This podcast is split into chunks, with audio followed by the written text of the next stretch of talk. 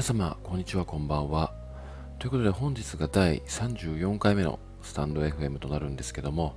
えー、今夜もですね、質問箱の方を、えー、回答していきたいと思っております。えー、早速ですが、え質問箱の方を、え読み上げていきたいと思います。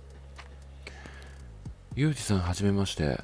私は誰かと付き合って半年ほどで大事にされてないなどの理由により別れを切り出すという行為を繰り返しています。今では自分は何様なのだろうと思いますし、このループから抜け出して一人の相手と長期的な関係を築きたいと思っています。何かアドバイスいただけないでしょうか？あというようなご質問をいただいたですけども、うーんまずですねあの、この質問箱を読んでいて、まあ、気になったところが、うーんまあ、この方はうん付き合って半年ほどで、まあ、大事にされてないっていう理由で、まあ、別れを切り出してしまったと。いうことで、まあ、なんか自分は何様なのだろうって思うってことは、うん、少なからずちょっと罪悪感を抱いているというか、判断が本当に正しか正しかったんじゃないのかとか、まあ、後悔を抱いているのか、うんまあ、自分の中ではっきりと雑に扱われていたんだろうかとか、まあ、切り捨ててよかったんだろうかって、うーん、思っているからこそこのような、うん、質問を送ってきてくれたのかなとは思うんですけども、まあ、何せよこのまず雑、まあ、雑というか、まあ、大事にされてないっていう部分において、まあ、どのような、うん、彼氏からの彼氏さんからの態度だったのかっていうものが、まあ、書かれてはいないんですよねここには。なのでそれが正しかったか正しかったのではないのかとかは全然言えなくて、まあ、予想にはなってくるとは思うんですけども、まあ、なんかこの質問者さんが求めてるものっていうものはうーんなんかどのように相手を見定めて長期と長期的な恋愛を築いていけばいいのかっていう部分がこの質問者さんの中では分かっていないのかなとは思っていて。で、あのまずなんですけども、うーん、まあ、なんか自分も結構大切にされない恋愛は、うん、やめた方がいいとか、うん、大事に、彼氏から大事にされて当然とか、まあ、そういう風な言い方をおっしゃってる分、うん、ちょっと何か勘違いをされて捉えてしまっているフォロワーさんがいるのではないかなとはちょっと常日頃から思っておりましてうーんまずなんですけども大前提としてうーん、まあ、この方に当てはめていくとするとうんあなたはまずちゃんと相手のことを好きで、うん、幸せにしたいって思えてうん恋愛したのかなって付き合ったのかなっていう疑問点がまず一つ一番重要な部分ではないのかなって思っていてやっぱりそのどこかでうん大切にされたいって恋愛の中で思うのは仕方のないことでもありますし、うん、やっぱり大事にされたいとかそういう願望があっていいとは思うんですけどもやっぱりなんか相手を本当に好きになれていないことに対しての恋愛のデメリットっていうのはうーんちょっとでも寄り添ってくれないとか大事にされない大事にされてないって思ってしまうとあもうちょっとこの人用済みだなとかなんかそういう風な思考が働いて自分から別れを切り出してしまうっていう、うん、選択が先行して出てしまうのかなと思っていて。でも本当に相手のことを、うん、好きなのであればやっぱりそのダメな部分も理解した上で寄り添うとかそういう選択ができるのではないかなと思っているんですよね。ただ自分が幸せにされたいからっていう一点張りで恋愛を始めてしまうとうんやっぱり日本の男っていうものはうんまあなんかその国とかであの比べるものではないと思うんですけどもやっぱりそのまあ、見ていても、やっぱ日本の男っていうのは、まあ、アプローチも下手くそだし、うん、なんかレディーファーストとかそういうのも、まああんまりされてないような男が多いんじゃないのかなとは思っているので、やっぱり不器用だとは思うんですよね、日本の男って。だから、うーん、なんかその、その中で、好きでもないような男を例えば告白してきたから付き合ったとか自分のことをものすごいお姫様のように扱ってくれるから付き合ってみたっていう思考で恋愛してしまうとやっぱり相手のペースがちょっと下がったことによってあなんか全然前と違うわみたいな感じで切り捨ててしまう。っていうような恋愛をしていたんじゃないのかなって個人的には思うんですよねこの質問箱を見た時に。ただもしうーん、なんだろうな、この方はちゃんと相手のことを好きになれていたとして、で大事にされてないなどの理由によりって書かれてる部分が、まあ、例えば、うんまあ、がっつりした部分で言うと浮気だったり、不安にさせたり、連絡も既読する1週間当たり前とか、なんかそういうものであったのであれば、うーん、シンプルにダメを好きになってしまっているのかなっていうように思うんですよね。ただ、まあ、何がすごいのかっていうと、例えば今のパターンだっただとだったとしたら、ダメを好きになってはしまうんだけども、うんやっぱり自分の中でありえないとか、いや、舐めてんだろ、こいつって思った時にちゃんと切れる選択肢ができる人ってだとしたら、この方は結構すごいのかなとは思っていて。なので、もしそのパターンだとしたら、今のそのスタンスは全く崩さなくていいと思うんですよね。うん、なんかその、うーん、半年ほどで大事にされてない理由により別れを切り出すという行為を繰り返していますっていうことに関しては、うん、そのパターンだとしたら正解だと思っていて、あの、本当に、うん、あの、相手がクズだってクズなような行動をしてきた時に対してはあの別れを切り出すっていうものが最も、うん、自分を守れる選択肢だと思うんですけどもだからそうなってくるとこの方の何が必要なのかなってなった時にうんちゃんと恋愛をする上でうんどのような相手と付き合えば幸せになれるのかっていう部分をまあ考え直してみることなんじゃないのかなとは思うんですけども。うーんただねやっぱりその大切にしてくれない男を好きになってしまう女性っていうのは、まあ、結構多いとは思っていて。でその方に例えばなんかこういう風に男を見てみましょうってアドバイスしたところで、うーん、その方からしたら好きにはなれないんですよね。誠実さを持った男性とかそういう人に対して、どこかつまらなさを感じてしまったりとか、うん、なんか、恋愛として見れないというか、男として見れないとか、そういう風な思考が凝り凝り固まっている方に向けて、なんかポロッと一言アドバイスをしたところで、その人が好きになれないと思うんですよ。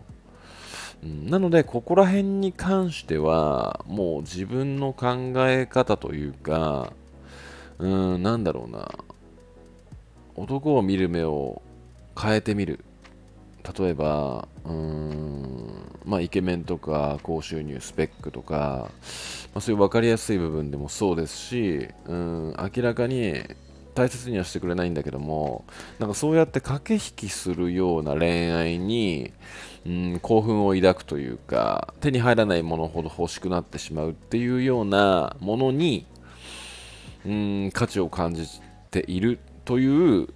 うん、ダメな自分をまず理解するとかそういったものを客観視してみ見る癖を、うん、自分の中でつけていくことがまあ、変な男を好きになるっていうものを取っ払える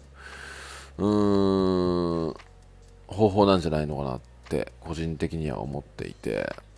だから今まっすぐ見ているものをちょっと一二歩引いて客観視してみると、うん、今まで見えなかった部分の、うんまあ、脇の隅の黒ずみみたいな部分が見えてくるというかなんか掃除とかしててもそうじゃないですか。あの顔近づけて見てると表面的な綺麗な部分は見れるんだけどもちょっとうん、一歩二歩引いてみると脇の方の黒ずみとかが実はあったりとかしてなんかそういう風な感じで客観視して、うん、相手を見てみると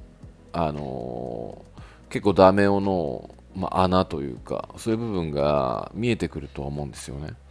なので、まあ、率先してそういうふうにうん相手を見定めてみるというかそれも一つの、うん、テクニックというかうん自分が本当に心から好きになれる相手と幸せな恋愛ができるための一歩なんじゃないのかなってうん個人的には思いますね。まあ、あとは、なんだろう、まあ、将来として将来としてなんか今が楽しければいいやっていうよりもうんまあなんかこの人と例えば、まあ、結婚しなくとも、まあ、一緒にいるっていうことで、まあ、どんなデメリットが待っているのかなとか。まあなんか完璧な人間はいないので、まあ、多少なりのデメリットはあると思うんですけども、まあ、そこが許容できる範囲なのかっていう部分もちゃんと自分の中で理解して考えていく。で、うん、そこのデメリットが耐えられないっていう風に自分の中でちゃんと振り分けることによって、うん、相手の相手に対して冷めることができたりとか、うん、離れる選択が今できるベストなんじゃないだろうかっていうふうに自分でまあ考えられたりとかもできるのでこういう考え方もまあおすすめですね。相手を見極める上で。なのでまあその本当になんかそのなんだろうなちょっと最初に話戻ってしまうんですけどもまあなんかこの方のパターンとして考えられることは対して相手のことを、えー、好きにはなっていないんだけどもうん大切にしてくれたからとか告白されしてくれたから付き合ってみたけどもうんやっぱりなんかあんまり私のことを大事にしてくれないなと思って半年ぐらいで見切りをつけて切ってしまうようなちょっと薄っぺらい恋愛をしちゃっているのかそれともうんちゃんと相手のことを好きになってはいるんだけどもその好きになる男がダメ男だったことによってうん舐めたような態度をしてくるから、うん、自分の中で勇気を出して切ってきたのかっていう、まあ、2パターンなんじゃないのかなって思っていて。だから、うん前者の場合だとしたらまずはちゃんと好きになる男を見つけましょうというお話ですね。でそれでちゃんとうん相手を幸せにしてあげたいって思える男と、うん、付き合えばなんかそのなんだろうな。まあ、大事にされてないとかそういう風な切り捨てるっていうよりも相手にもう少し寄り添って話し合って、うん、解決していくような道を2人で話し合いながら長期的な関係を築けるのではないかなと思っていてで後者のパターンの場合ですと,、えー、っとここに書かれたように、うん、半年ほどで大事にされてない理由により別れを切り出すという行為を繰り返していますっていう部分は変えなくていい。変えなくていいからそのまずは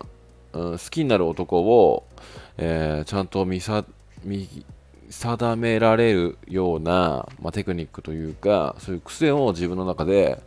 えー、つけていきましょう。というようなあ回答に、えー、なりますねこの質問箱に関してははい。なので、まあ、まあ、まずなこの、なんでこの質問箱を選んだのかなって、うん、思った時に、まあ、まずその、大事にされてないっていうワードがものすごく引っかかって、うん、なんかやっぱりその SNS でも、まあ、結構多いんですけども、まあ、先ほどもお話ししたように自分もこういうようなことをツイツイートしていて。でも本当に自分の中であこの彼氏クズだなって思うから結構バッサリ言ってる部分はあるんですけどもなんかそのそうやって例えば全然全く違うフォロワーさんの方がそれを読んだ時になんか私の彼氏も実は私のことを大大切にしてないんじゃないかとか大事にしてないんじゃないかっていう風に捉えちゃってうーんなんか本来その彼なりにちゃんと努力している彼氏だったとしてもなんかそういう風に SNS のツイートを見たことによってネガティブに捉えてしまって本来ちゃんと大事にしてくれるしてくれている彼氏すらもうーんなんかちょっと自分の理想と近づけるためにうん切ってしまうとかちょっと関係性がそのツイートを読んだことによってこじれるっていうことがうーんちょっとすごい残念だなって思っていてそうなってしまうと。でそうなってくるとツイートしたこともなんか申し訳なくなってしまうのでやっぱりそのツイートっていうものは、うん、なんか辛い時とかに、まあ、背中を押せるものであったり、まあ、あとはその自分が納得している恋愛だったとしたらなんか比べるんじゃなくて一つのコンテンツとして見てほしいんですよね。そうだからなんかその恋愛ってやっぱ比べるものじゃないし、まあ、ただ自分の中でちょっともやってる時は比べてもいいのかなとは思うんですけどももやってないし全然大丈夫余裕っていう時にえでももしかしたらなんか私の恋愛間違ってるじゃないかとかそういう風な感じで思う必要はないんですよね、うん、あの思わないイコール自分の中で納得できてる恋愛なので。それを、うん、他人と比べるものではないっていうお話をちょっとしたかったので、うんまあ、この質問箱をちょっと回答していこうかなって、えー、思っておりました。はい。